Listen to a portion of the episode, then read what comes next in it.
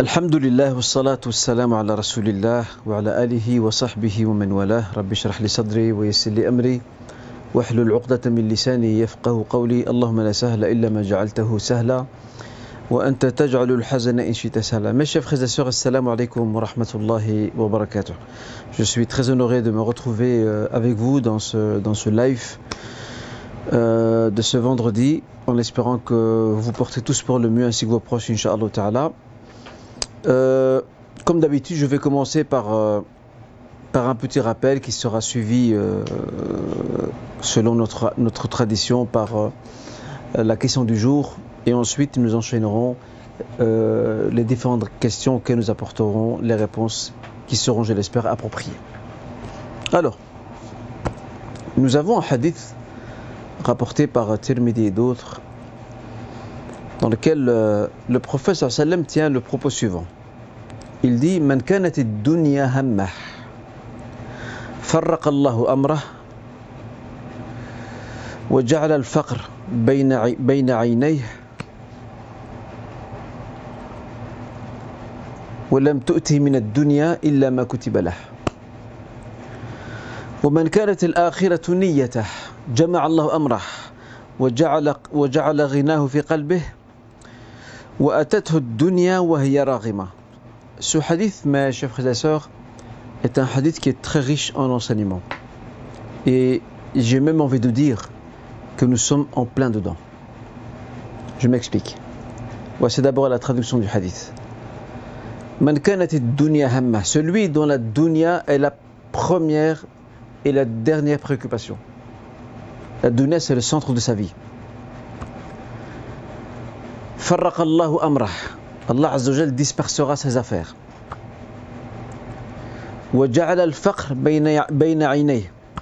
Et Dieu fera que la pauvreté sera toujours présente devant ses yeux. Bah, et il n'obtiendra de cette vie d'ici-bas que ce que il lui a été prescrit. À contresens, et celui dont l'autre vie c'est son intention première. Dieu lui réunira ses affaires, mettra de la cohérence dans ses affaires. Waja'ala ghinahu fi qalbih. Et il mettra de la suffisance dans son cœur. Wa'atathu dunya wa hiya. Et cette dunya, cette vie d'ici-bas, se présentera à elle, à lui, pardon, dans un état d'humilité et de soumission, de résignation. Cela signifie que il recevra de la dunya ce à quoi il ne s'attendait pas. Parce qu'à la base, il ne l'a pas recherché. Il n'a pas couru après. Il a fait ce qu'il avait à faire dans cette vie d'ici-bas. Mais il y a pas mal de choses, pas mal de bienfaits, pas mal de, risques, si vous voulez, qui arrivent à lui sans qu'il n'ait demandé quoi que ce soit. Parce que c'est la dunya qui se présente à lui. Et si vous voulez, elle se, pré- elle se prosterne devant, devant ses pieds. Ce qui n'est pas le cas du premier. Le premier court après elle, il n'arrive pas à la voir. Et subhanallah, ce- quand je médite sur ce hadith, je me dis, on est vraiment dedans aujourd'hui. Dans les sociétés dans lesquelles on vit, bon, on n'a pas à se plaindre, alhamdoulilah, on, vit dans un certain confort, bien qu'il y ait quand même des gens qui sont dans la misère autour de nous, mais dans l'absolu, nous avons un certain niveau de confort, alhamdoulilah, il faut remercier Dieu pour ça. Mais en même temps, nous sommes aussi euh, frappés par les vents torrentiels du matérialisme au point que la vie de certains d'entre nous ne tourne qu'autour du matériel, matin et soir. L'argent n'est plus dans sa main ou dans sa poche. L'argent est dans son cœur. La recherche absolue du matériel. Il ne vit que pour ça. En fait, il ne vit que pour ça et il est prêt à faire des concessions, des compromis sur son propre dîne. Parce que le matériel, le matériel, la notoriété, la carrière, c'est plus important pour lui. Le din, euh, il se cache derrière, il se pare et se drape euh, de soi-disant bonnes intentions, du style, de toute façon Dieu connaît mes intentions, pour se permettre de sacrifier ses principes, de sacrifier ses valeurs et de les vendre à vil prix. Et on s'étonne après qu'il n'y a pas de baraka dans les projets. Il n'y a pas de baraka dans la vie. Il n'y a pas de baraka dans les enfants. Il n'y a pas de baraka dans la santé. En fait, il n'y a pas de baraka euh, dans tout ce que l'on entreprend tout court. Et subhanallah, ce hadith, euh, lorsqu'on réfléchit bien, le prophète nous rappelle c'est quoi le, le, paramètre ou, si vous voulez, ou la bonne mesure où il doit se trouver. Ce hadith n'est pas un appel à ce qu'on délaisse la dunya, à ce qu'on ne travaille plus, à ce qu'on ne fasse pas des études, à ce qu'on ne, cherche pas, on ne recherche pas l'excellence. Le hadith ne parle pas de ça. Le hadith parle de celles et ceux qui se sont laissés asservir par la dunya, par leur profession, par la carrière, d'accord? Par la, notoriété. C'est de ça que parle le hadith. Ceux qui ont dilué leur valeur. Ces personnes qui ne sont plus les mêmes. Quand vous les comparez il y a quelques années et maintenant, elles ont changé, c'est plus les mêmes. Avant, elles avaient, encore des, principes, elles tenaient à certaines valeurs. Tout était vendu. La plupart de ces principes et de ces valeurs ont été vendus euh, aux enchères. À qui donne la plus haute somme? Une personne qui vit de cette manière-là, une personne dont le matériel est le centre de sa vie, le matériel est le point d'accroche de son cœur, cette personne-là, comme le dit le prophète dans ce hadith,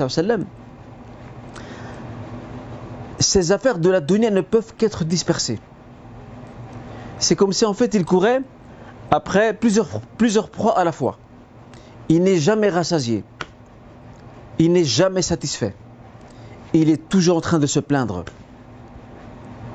Et là on comprend pourquoi le prophète dit que celui dont la dunya est sa préoccupation première, Allah disperse ses affaires. Parce qu'il ne recherche plus Dieu. Quand bien même il le dit. Il ne recherche plus l'au-delà, quand bien même il y pense de temps à autre, quand il en vit. Mais il est, enfoncé jusqu'à sa moelle épinière dans le dunya. Le din, c'est folklorique. C'est de temps en temps. Le plus important, c'est le matériel, c'est la dunya. Il est normal que cette personne-là euh, marche sur un sable mouvant. Elle ne s'est pas posé un pied ferme quelque part. D'accord? Parce qu'elle est tout le temps, son cœur n'est jamais apaisé. Elle est tout le temps euh, dans, l'incertitude. Et puis, le prophète continue en disant Et Dieu place la pauvreté entre ses yeux. Cela signifie que cette personne vit dans la peur. Elle vit dans une peur quotidienne, d'un avenir incertain. Elle a peur de perdre son travail. Elle a peur, elle a peur de, ne plus gagner autant. Bref, elle a peur euh, de cette situation d'incertitude, de fragilité liée à l'infortune de la dunya et du matériel auquel cette personne est attachée. Et toute sa course effrénée pour avoir cette dunya, pour finir, Allah Azzawajal ne lui donnera que la part. Juste la part qui lui été prescrite initialement, pas plus que ça. Et si seulement, nous étions conscients quant au, au nombre de désastres qu'il y a derrière cette course effrénée pour le matériel, cette vie centralisée sur le matériel. C'est un gâchis au niveau de la vie conjugale, c'est un gâchis au niveau de l'éducation des enfants, ce sont des liens sociaux qui se sont complètement décomposés, qui sont devenus des liens sociaux euh, alimentés et nourris que par les intérêts ce sont les fausses apparences où on fait croire que tout va bien alors que rien ne va. En fait, c'est, vivre dans un monde qui n'est pas le sien. Parce que cette personne est partie à la conquête d'un monde. Euh, ce monde, c'est comme, je disais à quelques instants, c'est comme ce fameux marécage ou ce fameux sable mouvant. Là où tu poses le pied, tu n'es jamais sûr que ton pied se posera de manière euh, apaisée et tranquille. Alors que, à contresens, le messager sallam poursuit son propos en disant celui dont euh, l'autre vie représente et constitue son intention première, Dieu va concentrer ses affaires. Il va mettre la suffisance dans son cœur. Et cette vie d'ici-bas se présentera à lui soumise et résignée. Qu'est-ce que cela signifie? Cela signifie que ce sont des personnes qui, qui, qui poursuivent, qui poursuivent pardon, les objectifs de leur vie. Les études, le travail, oui, il n'y a aucun problème, la réussite de ce professionnel. Mais en fait, tout ça, ce sont des moyens pour eux. Ce ne sont aucunement des objectifs en soi. Ce sont juste des moyens. Mais à côté de ça, la personne est toujours la même. Dans son cheminement spirituel, dans les valeurs dont elle est porteuse, euh, dans les principes auxquels elle tient, et qui ne sacrifiera jamais pour le matériel, ou pour une carrière, ou pour un succès tout à fait illusoire et provisoire, et temporaire. Mais cette personne-là, elle obtiendra ce qu'elle a recherché, et en plus, le Créateur Azzawajal euh, lui, fera profiter de certains bienfaits de cette vie d'ici-bas qu'elle n'a même pas demandé. Elle ne les a même pas recherchés, mais elle les a quand même obtenus. Pourquoi? Parce que cette personne-là, la chose la plus importante à ses yeux, c'est Allah Azzawajal avant tout. Première chose. Deuxièmement, la chose qui lui paraît la plus sûre, la plus certaine, pour laquelle il faut travailler, c'est l'autre vie. Ce qui fait que dans sa piété, dans sa foi, dans sa pratique religieuse, elle fait tout pour s'améliorer au quotidien. Elle ne cherche pas des excuses. Elle ne vend pas ses principes et ses valeurs à vil prix pour du matériel ou pour une carrière. Et c'est comme ça qu'elle avance. Si elle n'obtient pas ce qu'elle recherchait, elle dit Alhamdulillah. C'est que cela ne m'était pas prédestiné. Elle l'obtient, elle dit Alhamdulillah. C'est que ça m'était prédestiné. Et elle avance. Et elle ne se lève pas le matin avec le, matériel en tête, ni elle se couche avec le matériel en tête. Elle ne se couche pas le soir dans l'angoisse de se demander qu'est-ce qui va se passer demain. Euh, Aurais-je une bonne pension Non. En fait, elle vit au jour le jour. Elle entreprend et met en œuvre tous les moyens possibles pour pouvoir bien sûr réussir dans sa vie, parce que c'est demandé quand même. Mais après tout le reste, toute la zone, la zone d'horizon, cet horizon lointain sur laquelle cette personne ou sur lequel cette personne n'a aucune emprise, elle le laisse entre les mains du Créateur. Et elle avance. En se disant, en se rappelant ce qu'a dit le prophète sallam. Aucune âme ne mourra jusqu'à ce qu'elle ait complété sa part de subsistance ici-bas. Ce que Dieu t'a prescrit comme part de subsistance ici-bas, tu vas l'obtenir. Et s'il y a un surplus, c'est une faveur divine. Mais personne ne quittera cette vie d'ici-bas en étant, en étant euh, comment dirais-je, quelque part privé ou en étant frustré parce qu'elle n'a pas obtenu l'un ou l'autre bien euh, matériel ou autre de cette vie. Chacun va compléter un tableau. Par exemple, c'est un tableau dans lequel il y avait 10 lignes sur toute sa vie. Eh bien, au moment de mourir, elle aura complété les 10 lignes. Ni plus ni moins. Et je vous dis, s'il y a un surplus, c'est que c'est le créateur qui l'a voulu. Sinon, il y a une part déjà définie. Ben, cette deuxième personne dont l'autre vie, c'est son, souci, son souci premier, c'est une personne qui ne s'inquiète pas. C'est une personne qui, alhamdulillah, s'en remet à Dieu. C'est une personne dont le matériel n'est pas dans son cœur. Le matériel est dans sa main et dans sa poche. Et de ce fait, elle donne facilement l'aumône. Elle donne facilement la zakat. Elle participe à n'importe quel projet utile. Euh, elle dépense d'elle-même et des biens qu'elle a. Parce qu'elle sait que tout ce qu'elle donne pour Dieu, elle le recevra. Si pas ici, dans l'autre vie. Et cette philosophie, mes chers frères et sœurs, c'est la philosophie de la paix intérieure. Ce hadith nous apprend la philosophie de la paix intérieure. Cette paix intérieure, il y a beaucoup de gens aujourd'hui dans nos sociétés, déjà des non-musulmans ne l'ont pas, et hélas, même des musulmans en sont également dépourvus. Ils n'ont pas cette philosophie de la paix intérieure. Ils vivent dans l'angoisse, dans le chagrin, de la tristesse matin et soir. Et peut-être toute leur vie. Ils sont intrigués. Qu'est-ce qu'il va y avoir demain? Euh, euh, Aurais-je une pension euh, confortable? Y aura-t-il ceci? Y aura-t-il cela? Tout est calcul matériel. Et malheureusement, la culture ambiante, la culture sociétale ambiante y est pour quelque chose. L'éducation que nous recevons y est pour quelque chose. le mode de vie que nous avons au quotidien y est également pour quelque chose. Et d'ailleurs, Alhamdulillah, encore pas mal de bonnes valeurs. Je ne voudrais pas brosser un tableau noir et sombre. On le voit, machallah, pendant la, pandémie, lors du premier confinement. Beaucoup de gens, musulmans et non musulmans, ont beaucoup dépensé de leurs biens pour aider les plus faibles, les gens dans la précarité, etc. Alhamdulillah, c'est bien. C'est la preuve qu'il y a encore un, un poumon qui bat dans notre société. Mais, il faut le dire clairement, ça reste une minorité. Ça reste une minorité. Par rapport à la grande masse, dans laquelle il faut inclure beaucoup de musulmans aussi, qui sont dans une course, euh, une course qui ne s'arrête pas. Mais le din, c'est en dernier lieu. Le din, c'est s'ils ont le temps. S'ils ont le temps. Ça, c'était pour ce rappel. En tout cas, j'espère qu'Allah nous accordera al-qana'a, qui nous accorde la suffisance. Et comme disait le prophète, il disait al-rina rina al-qalb. La vraie richesse, c'est celle du cœur. C'est quand le cœur vit dans la satisfaction il n'est pas interdit d'en vouloir plus, non. Mais ce qui n'est pas bien, c'est de faire de ce plus une fin en soi. Mais si je fais de ce plus un moyen qui me permet aussi d'aider d'autres personnes et de ne pas être égoïste, avare, rapace, de ne pas avoir ces instincts, ces instincts bestiaux qui fait que je me bats contre les autres pour être mieux qu'eux, non. Je rivalise certes pour avoir le meilleur, pour soi-même, pour sa famille, pour ses enfants, mais je n'oublie pas vers où je vais et quel est mon rôle ici-bas. Et c'est bien fait que Dieu m'a accordé.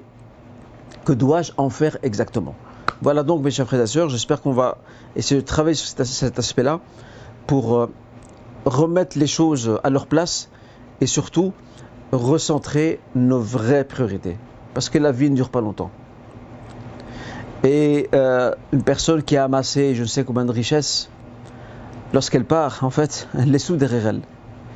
Et ce sont ses proches qui soit vont se le partager dans la quiétude, ou ils vont s'entretuer pour voir qui prendra la plus grande part. Et ça, c'est de nouveau, on le voit dans le partage d'héritage dans nos familles. Parce que si la piété régnait en profondeur, de manière enracinée dans nos familles, lorsqu'une personne décède, un parent, et qu'il y a un partage d'héritage, il n'y aurait pas de dispute. Mais lorsqu'on voit que c'est le matériel qui règne en maître, et qu'il n'y a pas de piété enracinée de manière solide. C'est pas étonnant de voir que les gens se bagarrent, se disputent, des frères et sœurs qui s'entretuent, qui se haïssent alors qu'ils étaient frères et sœurs aimants avant, ça. Mais une fois qu'il y a la mort de leur père, de leur ou de leur mère, c'est une guerre larvée qui se livre. Et on oublie euh, tous ces liens de famille qui nous unissent. On oublie qu'on a les mêmes parents, qu'on est issu du même sang, de la même famille. Tout ça est oublié. Et ça, c'est la preuve. C'est le signe de la décadence et c'est le signe même que cette piété, elle n'est pas bien enracinée dans la famille. Et là, bien sûr, je ne généralise pas. Il y a dans des familles, alhamdoulilah, des enfants euh, qui restent, qui restent euh, comment dirais-je, qui restent bien droits dans, leurs bottes, mais d'autres, c'est pas le cas. D'autres, c'est la prière à la mosquée, c'est je ne sais quoi. Mais quand on arrive au matériel, ils oublient Dieu et son, et son, prophète et tout le reste.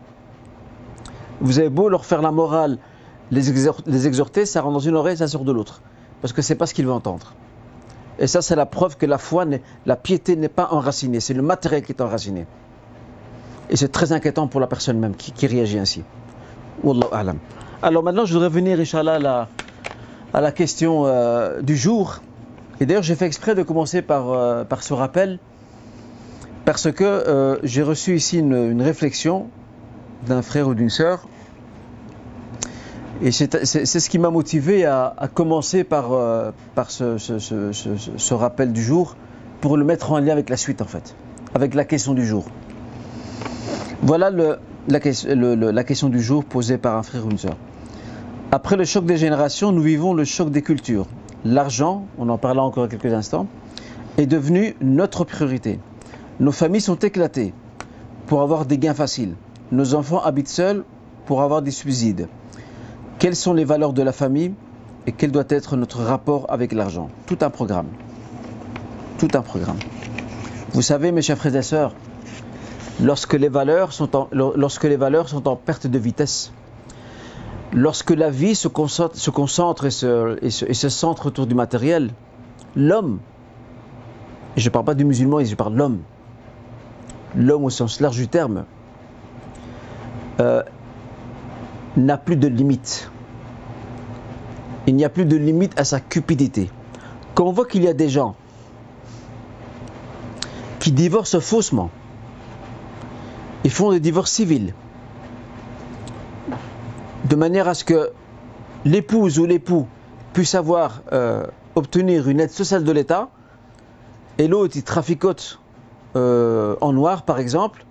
Je rentre pas dans les détails du noir pour qui, peut, qui ne peut pas, ça c'est un autre débat. Mais je parle de manière générale. Je parle de ceux qui profitent du système parce que leur vie est centrée autour du matériel. La question de notre sœur rejoint exactement, ou de notre frère, rejoint exactement le rappel qu'on vient de faire.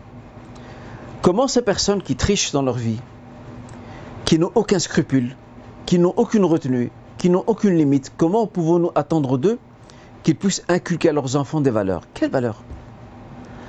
Quelles valeurs allez-vous inculquer et apprendre et enseigner à vos enfants Si ce n'est les valeurs tournant autour de l'argent? Un peu du style de, parents qu'on a connus, que Dieu nous guide, nous tous et tous. Ces parents pensaient bien faire, certes. Surtout les parents de la première génération qui, n'ont jamais étudié, qui n'ont jamais été à l'école, qui sont analphabètes. Euh, et lorsqu'ils arrivent ici, ils ont travaillé dur pour construire ce pays.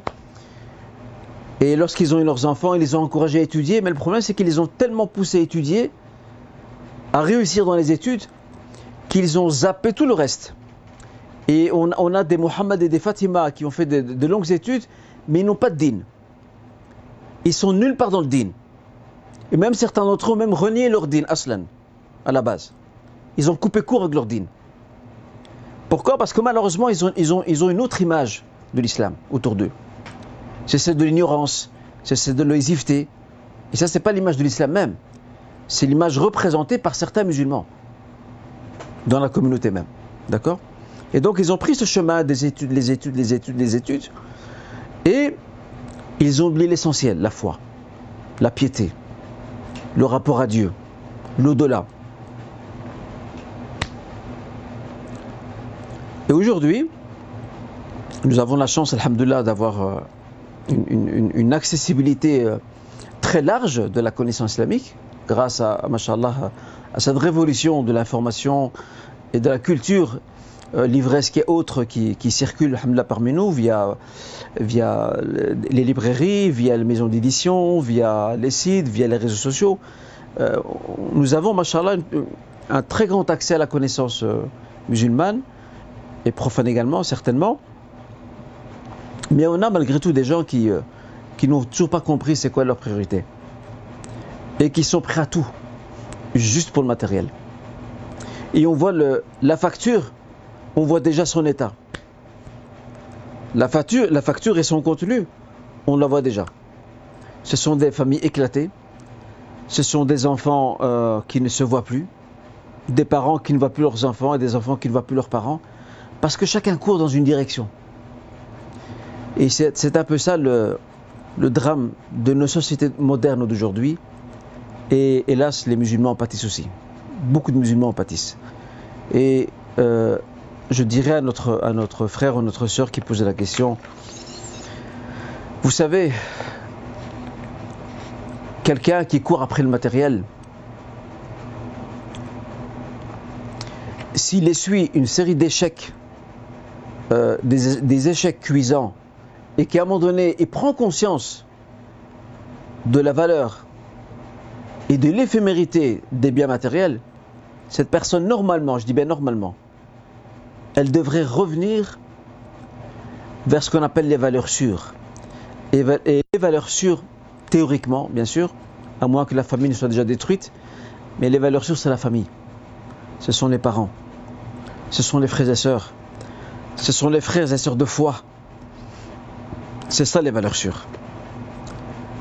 C'est le partage, c'est la générosité, c'est le fait de travailler pour l'au-delà, pour l'autre vie. Ce sont ça des valeurs refuges. Les valeurs sûres, c'est ça. Mais hélas, il y en a qui n'ont toujours pas compris. Il y a des gens qui n'ont toujours pas compris. Et qui s'évertuent à poursuivre le même chemin malgré tous les échecs, malgré tous les signaux que Dieu leur donne, euh, afin, afin d'essayer de freiner leur course, parce que souvent leur course n'a aucune éthique. Et ils sont prêts à composer avec le diable s'il le faut, tant qu'il peut atteindre son but. Par n'importe quel moyen possible. Et Wallah, subhanallah, je l'ai remarqué moi-même hein, chez certains frères que j'ai connus. vous lisez la tristesse sur leur visage. Et vous sentez une pauvreté spirituelle qui est affreuse. On voit qu'ils sont pas bien dans leur peau. Mais en fait, c'est le travail, c'est la recherche de l'argent, c'est ben, la triche aussi, euh, qui leur fait oublier leurs soucis premiers. N'est-ce pas dommage? N'est-ce pas dommage d'en arriver là alors qu'il aurait été plus, plus sage, plus sage, non pas d'abandonner le matériel, mais au moins, ne fût-ce que de se donner, de se donner euh, une direction éthique dans ce qu'on fait. De casser et de détruire cette idole de la fin justifie les moyens. Je veux bâtir un projet, je veux réussir, je le ferai, mais en restant toujours dans les limites de mon éthique, de mes valeurs, de mes principes. Et je ne vais pas composer avec autre chose. Et je ne vais pas les sacrifier parce qu'un tel a réussi dans un projet, parce qu'il a manigancé, parce qu'il a chipoté, parce qu'il a triché, parce qu'il a vendu à vil prix ses principes, je vais faire comme lui. Parce que c'est comme ça, Allah Ghalib, c'est comme disent certains. Non, ne dites pas Allah Ghalib. Ici, Allah n'est pas Ghalib ici, dans, ce point-là. Allah Ghalib, dans le sens, c'est une expression qui veut dire, ben, c'est comme ça, Dieu est, maître de toutes choses. Si je suis dans cette situation, c'est que, c'est que c'est Dieu là qui l'a voulu. Non, c'est toi qui l'as voulu. C'est toi qui as voulu te mettre dans cette situation. C'est pas Dieu qui te l'a mis, qui t'a mis là.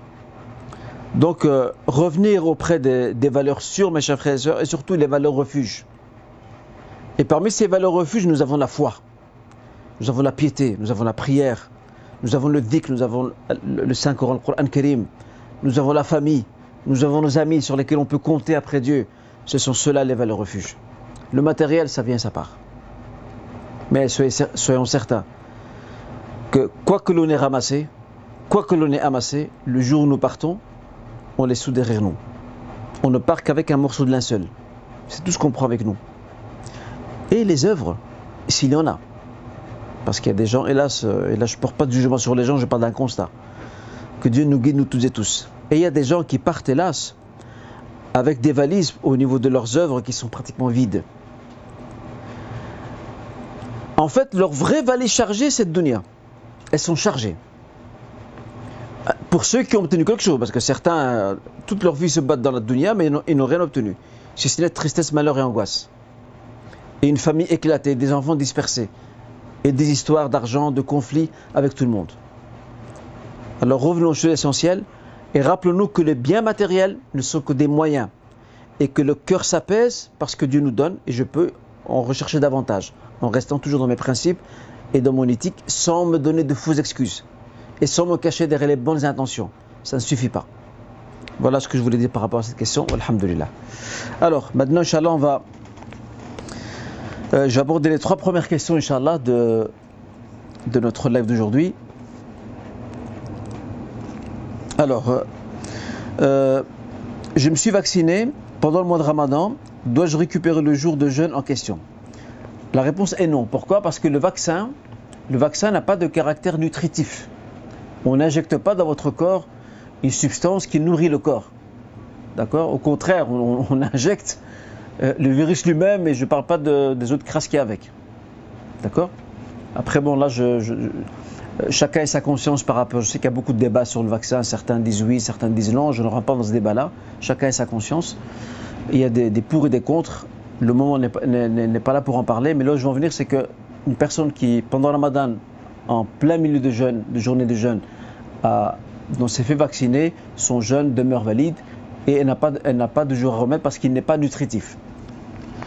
Euh, peut-on prier l'Aïcha avec le Maghreb? Je ne travaille pas, mais difficile.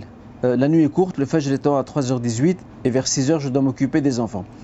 Euh, je dirais à notre sœur que c'est une question que j'ai déjà abordée dans deux lives précédents. Je me permets ici de donner une réponse résumée pour notre sœur je dirais que la réponse est oui. Il y a effectivement une dérogation religieuse qui permet de réunir Maghreb et l'Aïcha, surtout dans ces journées d'été qui sont très longues. L'Aïcha est très tardive, euh, elle fait est très tôt, et les personnes qui le lendemain doivent se lever pour travailler ou pour euh, étudier ou pour euh, s'occuper des enfants, on leur dira effectivement, vous pouvez sans aucun problème réunir entre Maghreb et l'Aïcha. D'accord? Euh, j'avais précisé la fois passée que réunir entre Maghrib et l'Isha, la personne qui va dormir après directement, il n'y a aucun souci. La personne qui reste encore réveillée une demi-heure, une il n'y a pas de problème. Mais la personne qui, qui réunit Maghrib et l'Isha et puis qui, euh, à minuit passé, il est encore réveillé, je pense que c'est une, personne qui a vidé la dérogation, religieuse permettant de réunir Maghrib et l'Isha. C'est une personne qui l'a vidé de son sens et de sa substance. Ben, ça veut dire qu'elle est capable de rester, d'attendre l'heure de l'Isha. Pourquoi va réunir entre Maghrib l'Isha D'accord? Si c'est de manière occasionnelle, il n'y a pas de problème. Mais si elle prend ça comme habitude, il y a de quoi se poser des questions. Donc notre sœur peut sans problème, Inch'Allah, euh, réunir ces deux prières. Est-il vrai qu'en islam, il ne faut pas que les enfants sortent dehors à partir du Maghrib, car les shaitans, les, s'y trouvent? Euh, Notre sœur a tout à fait raison. Nous avons un hadith rapporté par le Bukhari Muslim dans lequel le prophète nous apprend que lorsque euh, la pénombre de la nuit tombe, d'accord, lorsqu'il commence à faire sombre à partir du coucher du soleil, euh, le prophète a défendu sallallahu de laisser les enfants dehors. Il a dit sauf euh, une heure plus tard. En fait, une heure plus tard, comment ça a été expliqué? Été expliqué que la période où les enfants ne peuvent pas se retrouver dehors, c'est entre le Maghrib et l'Isha. Donc une fois l'heure de l'Isha dépassée, s'ils sont dehors, je prends un exemple, ils jouent devant la porte par exemple, il n'y a aucun souci. Bon, ça maintenant, pour nos pays ici dans lesquels on vit, où, où est à, minuit, euh, passé, ça pas de, je crois que ça n'a pas vraiment de, on va dire, ça ne s'applique pas vraiment sur notre, sur notre nous. Permettez-moi de rajouter un point. Ce qui me désole personnellement, et je pense que c'est le cas aussi pour beaucoup de mes frères et sœurs qui me suivent actuellement, ce qui me désole en lien avec cette question, c'est quand je vois des, gamins, des, adolescents de 14-15 ans qui traînent dans la rue avec des copains jusque des 3h, 4h du matin. Moi, je m'interroge. Euh, S'il est majeur au niveau légal, donc il a ses 18 ans, je peux comprendre que les parents n'ont plus d'emprise sur lui. Ça peut arriver.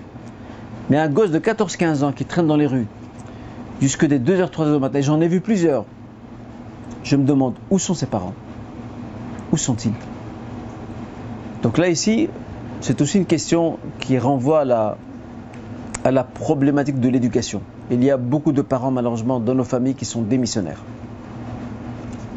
Et je ne vous cache pas, certains parents, là je ne dis pas que c'est le cas pour tous les parents, il faut rester juste, mais certains parents euh, lorsque, et j'en ai connu personnellement de par euh, la rencontre que j'ai avec certaines d'entre elles, en fait, on revient à la question du début de notre intervention. En fait, toute leur vie tournait autour du matériel. Le matériel était plus important que l'éducation des enfants. Éduquer les enfants, c'est le cadet de leurs soucis. Le plus important, c'est le matériel. Il n'est pas étonnant dans une situation que dans certains cas, nous retrouvons des gamins de 14-15 ans traînés dans les rues. C'est pas étonnant. Donc là, il y a de quoi s'interroger. Mais sinon, comme je disais, euh, en temps ordinaire, euh, pas comme la période d'été maintenant, euh, les, enfants, il y a eu un petit souci technique lors de la fin de la première partie. juste pour terminer ma petite phrase, parce que je pense qu'elle a été coupée à la fin, Concernant euh, cette, injonction prophétique de ne pas laisser les enfants sortir entre le Maghreb et l'Aïcha, je tenais à, rappeler que vous pouvez mettre ça en lien avec euh, la sourate al-Falaq, la sourate l'aube naissante que nous récitons le matin et le soir. Ça fait partie du dhikr du matin et du soir. Et dans cette sourate, nous demandons protection à qui? Au Seigneur contre donc contre la, nuit tombante, c'est pas contre la nuit elle-même, mais en fait c'est contre tous les événements qui se déroulent durant la nuit tombante. Parce que c'est durant euh, cette nuit tombante, et c'est la volonté divine, c'est durant cette nuit tombante que les, que les shayatines et les djinns se répandent dans tous les sens. Et d'ailleurs, si vous l'aurez peut-être remarqué, les personnes qui sont touchées par, euh, par, le, par la sorcellerie sihr ou par le monde des djinns, elles ont souvent leur crise le soir et pas en journée très très souvent le soir, parce que c'est le moment où ils agissent. D'accord et ça, se confirme d'ailleurs par euh, ce que je viens de dire. Ok. Euh, la question suivante, la quatrième, il est dit que quand nous, récitons le Coran, il faut obligatoirement bouger nos lèvres et la langue. Qu'en est-il du dhikr? Peut-on le prononcer euh, en nous-mêmes dans la tête sans bouger les lèvres ni la langue? Bénéficions-nous de la même récompense? Le dhikr, mes chers frères et sœurs, on en a déjà parlé auparavant, le dhikr doit se faire, le dhikr le plus complet est dhikr kamil, le dhikr le plus complet, c'est celui qui est, euh, qui est fait avec le concours du cœur et de la langue à la fois.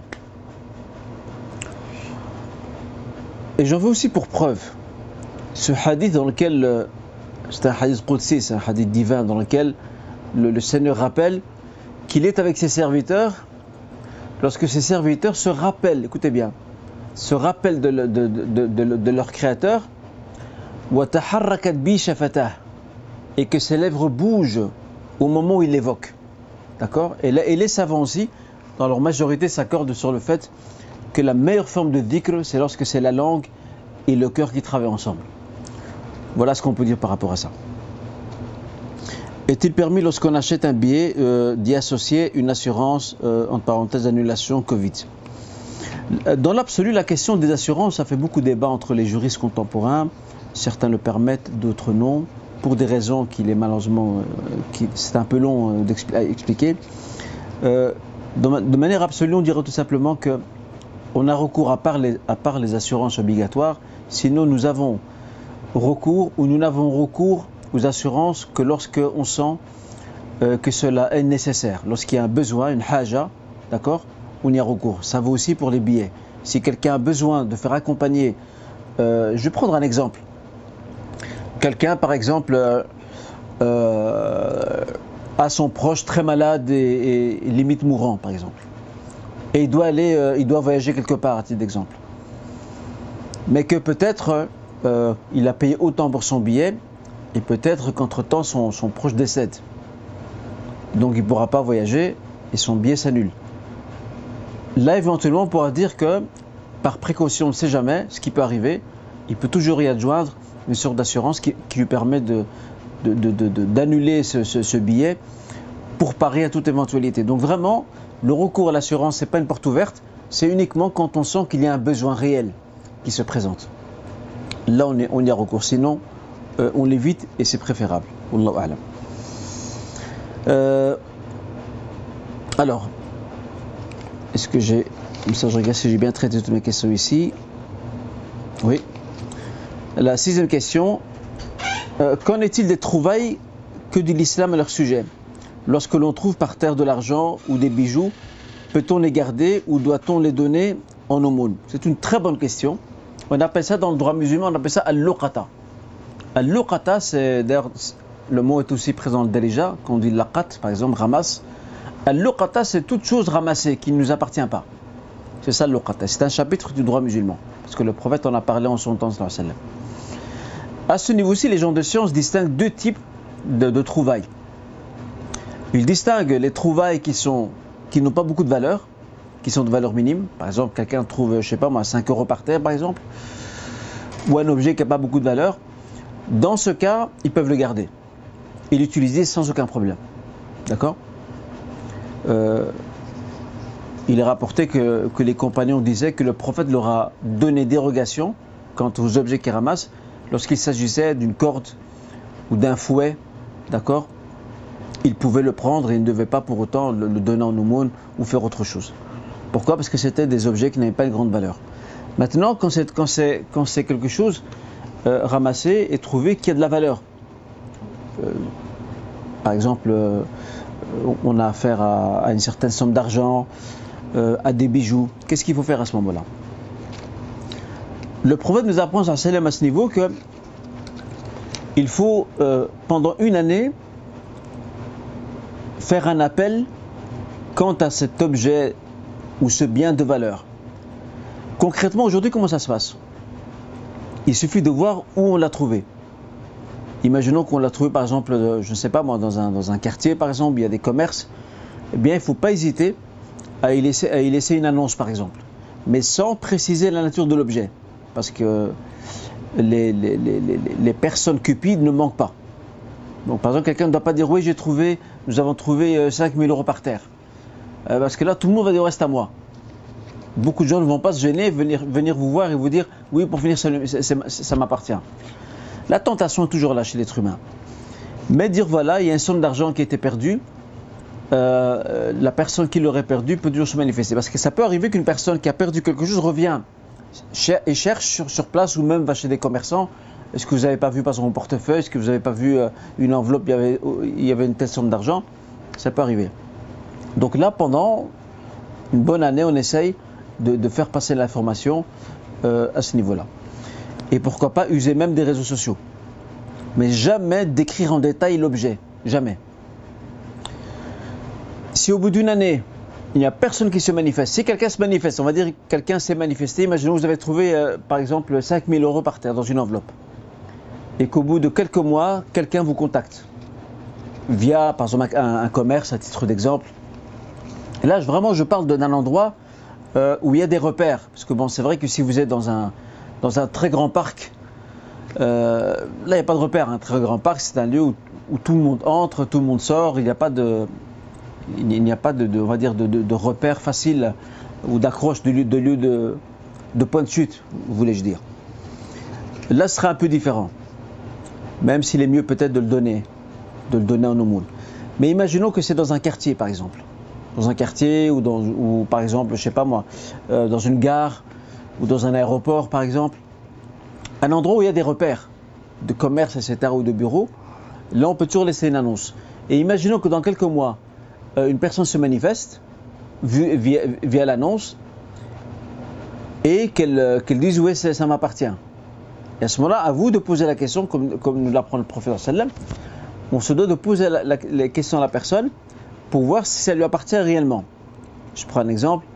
Euh, si c'était par exemple, par exemple, hein, si c'était 5000 euros trouvés dans une enveloppe, c'est lui demander c'était combien la somme? Et euh, était-ce dans un portefeuille ou dans une enveloppe? Et là, très vite, on va repérer la personne qui ment, qui ment, qui est cupide, de la personne sincère. Si elle vous dit euh, non, c'est autant, c'est dans une enveloppe, ben c'est que ça lui appartient. Là, vous devez le remettre. Mais si au bout d'une année, personne euh, ne s'est manifesté pour réclamer cette somme, elle vous appartient, elle est à vous. Voilà comment il faut pouvoir gérer ces situations quand on a, a affaire à des, des trouvailles. Je rappelle, quand c'est des objets qui, n'ont pas beaucoup de valeur, des, petites sommes, c'est pour vous. Vous les gardez pour vous, vous pouvez les utiliser. Et quand c'est comme des sommes conséquentes, il n'y a, pas de limite de somme. Parce que ça aussi c'est une question, mais combien? Il n'y a pas de limite. Donc à partir du moment c'est quand même, euh, on, a, par exemple plusieurs billets, d'accord À un moment donné, la sœur parlait par exemple de 350 euros trouvés par terre, ben là c'est quand même, 350 euh, c'est quelque chose. C'est pas 20 euros. Ok? 350, là, on va essayer de faire en sorte de faire passer le message sans, sans je rappelle, sans déclarer le montant. Et sans dire que c'était dans une enveloppe, par exemple, ou dans un portefeuille. Dire tout simplement, quelqu'un a perdu une somme d'argent. Voilà ce qu'il conviendra de faire, Inch'Allah. Euh, est-il, voilà, est-il autorisé pour un couple musulman de passer ses vacances dans un pays non musulman? Y a-t-il divergence des savants sur la question? Euh, Il faut rappeler que le voyage est de deux types. Il y a ce qu'on appelle le safar ta'a euh, les juristes musulmans, fuqaha muslimin, ils divisent le voyage en deux types. Il y a ce qu'on appelle, il y a ce que l'on appelle safarul ta'a ou safarul ma'siya. Il y a le voyage donc louable, celui qui se fait dans l'obéissance à Dieu, et il y a le voyage qui malheureusement s'inscrit dans la désobéissance à Dieu. Je vais commencer par le dernier. Quelqu'un qui va aller commettre des turpitudes dans d'autres contrées, il est dans safarul ma'siya. D'accord? Safarul ta'a à plusieurs degrés le, voyage louable, le, voyage qui, est en soi une obéissance à Dieu, il a plusieurs degrés. Il peut être obligatoire, comme dans le cas euh, d'une personne qui va faire le hajj par exemple, ou d'une autre euh, qui va aller voir ses proches par exemple. C'est la Tourahim. Ça, nous sommes dans l'obligatoire. Le voyage peut être recommandé. La Umrah. La Umrah, c'est une sunnah du prophète, c'est un acte recommandé. Et puis, troisième catégorie, c'est ce qu'on appelle as-safar mubah c'est le voyage permis. Le voyage permis, par exemple, voyager dans une contrée, même si ce n'est pas musulmane, le but étant de découvrir, de connaître la culture, de, découvrir l'architecture, de, le paysage, de méditer sur le sens de la création par rapport à ce que l'on voit, ce que l'on observe et ce qu'on relève dans ces contrées-là. Euh, il n'y a à ce niveau-là aucun problème, Inch'Allah. Et donc, le, voyage que dont parlait notre frère ici, le fait de se rendre en couple dans un pays non musulman, il n'y a aucun problème à partir du moment où l'objectif c'est de, euh, de, changer d'air, c'est de, de, se détendre, euh, c'est de faire du tourisme.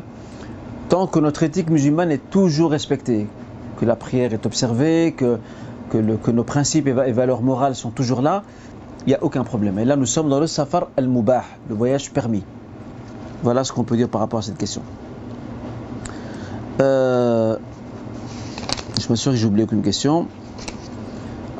Est-il licite d'accepter un cadeau d'une personne dont on, est sûr qu'elle gagne ses biens par les arnaques? La réponse est non. Une personne dont ses biens euh, sont mélangés de licite et illicite, on peut accepter son cadeau sans problème.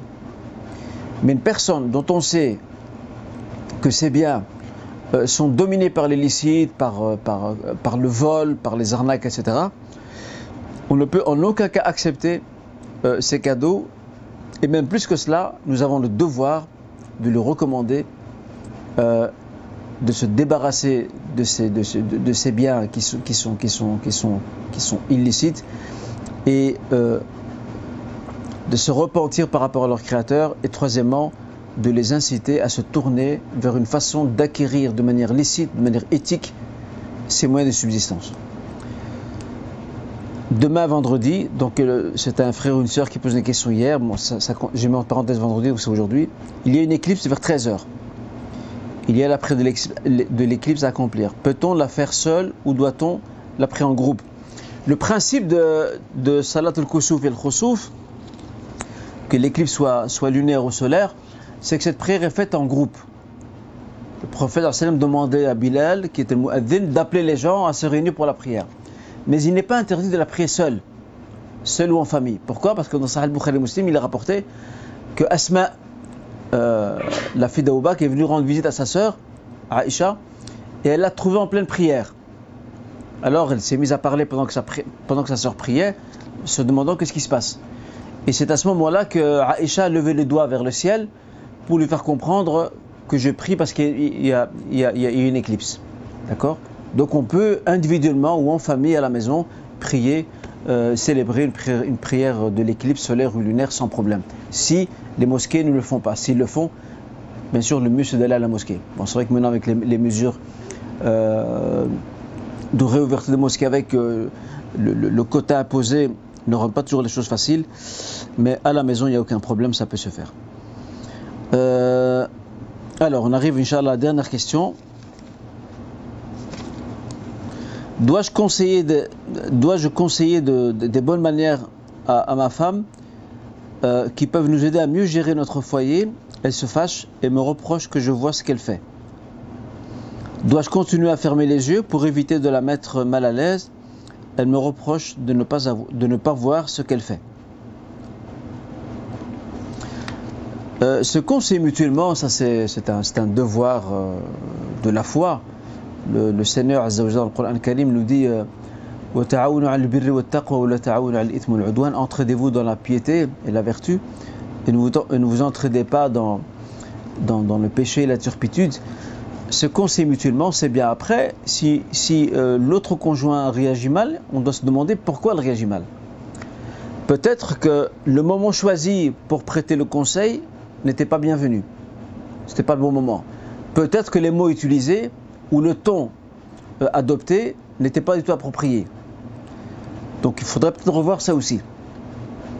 Et puis ici, on estime que le moment avait été bien choisi, euh, que le ton était adopté, était adapté, euh, que les mots ont bien été choisis, que malgré tout le conjoint, que ce soit le mari ou l'épouse, le prend mal, il ne faut pas abandonner les conseils, parce qu'on a, besoin de se conseiller mutuellement, mais il faut, peut-être utiliser d'autres moyens pour pouvoir lui faire parvenir un message. Le fût que par des, insinuations ou des allusions, ou par le fait de faire soi-même l'action, pour faire comprendre à notre proche et conjoint que voilà que telle ou telle chose devait être faite par exemple. voyez Donc il ne faut pas abandonner la chose, mais il faut euh, se conseiller mutuel, il, ne faut surtout pas le délaisser, mais il faut euh, surtout faire attention à la manière dont c'est dit, au moment, au ton adopté et au style euh, emprunté pour pouvoir faire passer le message. Voilà, chacun connaît son conjoint, euh, connaît ses sensibilités, et on reste malgré tout des êtres humains. Il ne faut jamais dire si le conjoint n'accepte pas le conseil, il ne faut jamais l'accuser d'orgueil, ouais, tu n'acceptes pas le conseil, parce qu'on ne connaît pas ce qu'il y a dans l'intérieur d'une personne. Il y a peut-être un point qui, la rend sensible, qui la, heurte. Euh, l'époux, l'épouse est peut-être passé par une période difficile, qu'il est, il a fleur de peau, comme on dit. On ne sait pas ce que cette personne a vécu. Il y a des, gens, qui, sont, très introvertis et qui n'expriment pas nécessairement, euh, on va dire, les soucis, les problèmes par lesquels ils passent. Mais, ça peut se manifester par leur réaction, quelquefois excessive. Et ça ne signifie pas qu'ils n'acceptent pas le conseil. Mais juste, ce n'est pas le bon moment, par exemple. Donc voilà, je pense que ce sont euh, des façons d'agir, Inch'Allah, avec beaucoup de pédagogie et de tact. Et le reste appartient au Créateur. Barakallahu fikoum à vous toutes et tous, mes chers frères et sœurs. Euh, et Inch'Allah, je vous donne rendez-vous au prochain live. Il y avait d'autres questions, malheureusement, je n'ai pas pu répondre à certaines questions, comme la question sur l'école Sharit. Euh, ça, c'est une longue question, c'est de l'histoire. Mais peut-être à un moment, Inch'Allah, j'essaierai d'en trouver, de le trouver pour pouvoir en reparler, Inch'Allah. Voilà, d'autres questions, je les aborderai dans le prochain live. Barakallahu fikum et assalamu alaikum wa rahmatullahi wa barakatuh.